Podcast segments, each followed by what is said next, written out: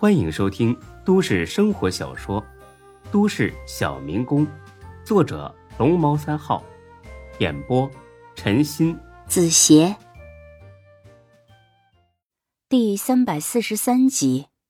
这还是当初孙志从韩青手里抢来的车，之后他直接把这车送给了李欢和董倩倩，算是给他两口子的礼物。等李欢进了门，看在在墙角抱头蹲着的唐小燕立刻愣了。志哥，他是？别管，把钱搬到你车上，用这个箱子装啊，多装几次。什么钱呢？哪有钱呢？阁楼的暗间里有个铁箱子。李欢直愣愣的进去了，但是马上又出来了。很明显，这一堆钱把他给吓坏了。呃志志哥。咋咋咋这么多钱呢？你不会是入室抢劫吧？哎我操！欢子，老子有那么彪吗？我可不想吃香子儿啊！你赶紧搬，快点！李欢心里还有点发虚，但是他相信孙志不会坑自己。他把钱装进一个挺大的泡沫箱子里，前前后后足足搬了十几趟。等他搬完这些钱，已经累的是。满头大汗，啊，叔哥，哎，办完了，呃，现在咋整啊？下去等我。等李欢下了楼，唐小燕又苦苦的央求起来：“钱已经给你了，饶了我吧。”孙志冷笑一声，把他的睡袍撕了下来，咔咔的一顿拍。唐小燕，你要是敢报警，这些裸照就会出现在这市。我不会报警的，你相信我。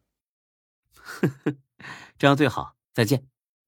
孙志很快的下了楼，上了牧马人。呃，志哥，这么多钱放哪儿啊？是店儿还是你那儿啊？你傻呀你啊！现在这不是钱，是定时炸弹。走，按我的指示开。差不多一个小时后，车开到了燕子山上。孙志记得这里有一个废弃的护林员宿舍，宿舍旁边有一口干涸的水井。他俩把钱扔进了井里，又埋上差不多一米深的土，最后呢，用一块大青石堵住了井口。哎，这个，这女的是谁啊？这钱到底是怎么回事啊？孙志把前前后后都说了一遍。李欢听了之后，并没放心。反而是越发担心起来。志哥，唐小燕绝对不会善罢甘休的。她要是真的报了警，那这些钱够够咱们坐一辈子的牢了。孙志刚才还没觉得怎样，但是现在突然有点心慌。你别怕，要出事了，你就说什么都不知道，我会把这一切都揽过来的。呃，志哥，我不是这意思，我是说。小心驶得万年船，那万一唐小燕真的狗急跳墙，咱们得有个应对方法呀。应对的方法，坦白说，刚才拍的那几张裸照就是孙志的全部底牌。要是唐小燕真的豁出去报了警，他还真没办法应付。欢子，你带上董姐赶紧走，跑得越远越好。等过一阵子，要是没什么事儿，你们再回来。志哥。你这是什么话呀？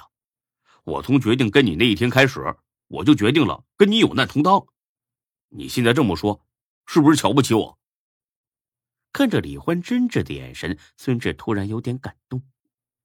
这个社会很浮躁，大多数人只看眼前的功名利禄，根本不会在意什么狗屁的兄弟情谊。但是李欢做到了。孙志拍了拍他的肩膀：“妈的！”豁出去了，要风光一起风光，要死的话一起死，兄弟行吗？当然行了。等孙志回到家的时候，已经正好是十一点零五分了。孙志咣咣的撞了几下墙，刚想开门，这才发现钥匙找不到了，没办法，只能敲门了。很快门开了，李璐穿着一身很可爱的睡衣。把自己捂了个严严实实。呀，你还记得回来呢？你都两天没回家了。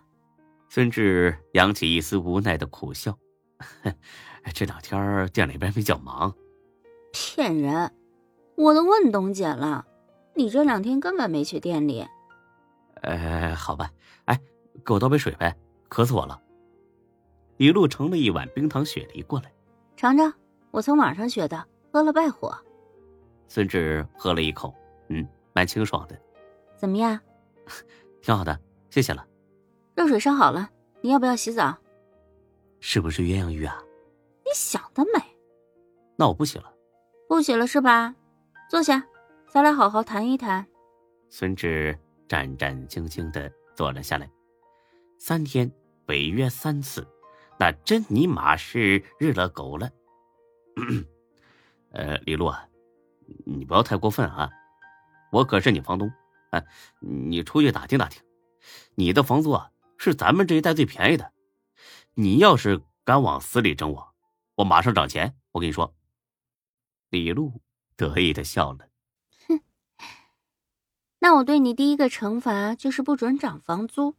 孙志心里暗爽，哎，这就算是白赚了一次惩罚。嗯，好吧，我勉强接受了啊。第二个呢？第二个就是一个月之内不准你抽烟。什么？我从十九岁就抽烟了？你这是想要我的命啊？你，我我不接受。哼。早就知道你不认账，看看这个是什么？李洛把当初签约的本子拿了出来，好好看看，这上面写着你愿意接受任何惩罚，下面还有你签的名字呢。行行行，我答应了。第三个呢？你说吧。今天是星期天，下周一你要送我上下班，还要给我做早饭。我去，你上班那么早，我起不来的。你言而无信，骗人！行了行了行了，怕了你了，我洗澡去了啊。去吧，热水器不太好用，把热水开小一点，不然烫死你。